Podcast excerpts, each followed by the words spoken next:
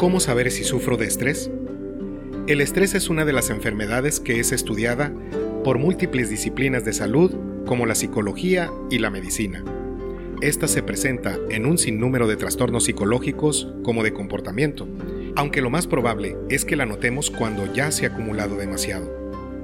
Si le pidiéramos a varias personas con estrés que nos describieran sus sensaciones, estas serían muy distintas ya que puede presentarse de muchas maneras diferentes. Hoy quiero hablarte de los síntomas del estrés desde los procesos biológicos.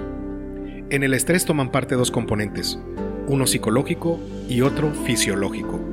Dentro del componente psicológico se dan los pensamientos y las emociones, y en el componente fisiológico se presentan procesos biológicos automáticos de los cuales tal vez no te des cuenta, como cambios hormonales, sudoración, entre otros.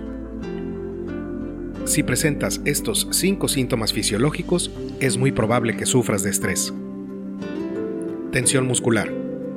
Podríamos definir al estrés como un estado de alerta permanente para, desde este estado, poder reaccionar rápidamente a posibles situaciones de peligro. Debido a esto, algunos de nuestros músculos se tensan preparándose para accionar rápidamente.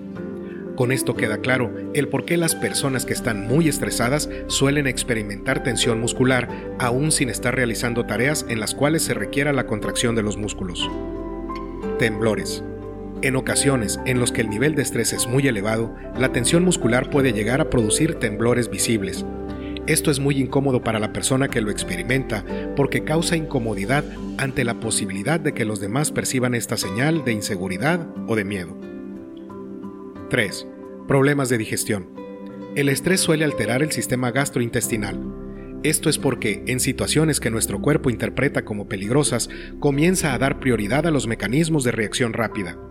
Como la digestión es un proceso con metas a mediano plazo, deja de tener tanta importancia durante un tiempo y esto hace que surjan problemas. Es por esto que cuando una persona pasa por un periodo de acumulación de estrés, puedan presentarse problemas como gases, diarrea, dolor abdominal e inflamación. 4. Sudores fríos. El sudor frío es otro síntoma fisiológico de la ansiedad. Suele presentarse de manera notoria en la frente y de manera menos obvia en algunas otras partes del cuerpo.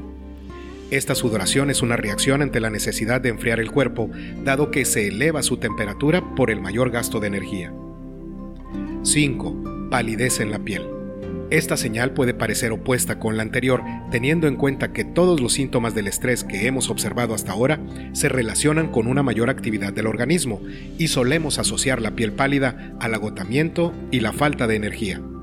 Sin embargo, ante la posibilidad de que haya algo peligroso cerca, los capilares de la primera capa de la piel se contraen. De esta forma, en caso de sufrir heridas, se sangrará lo menos posible.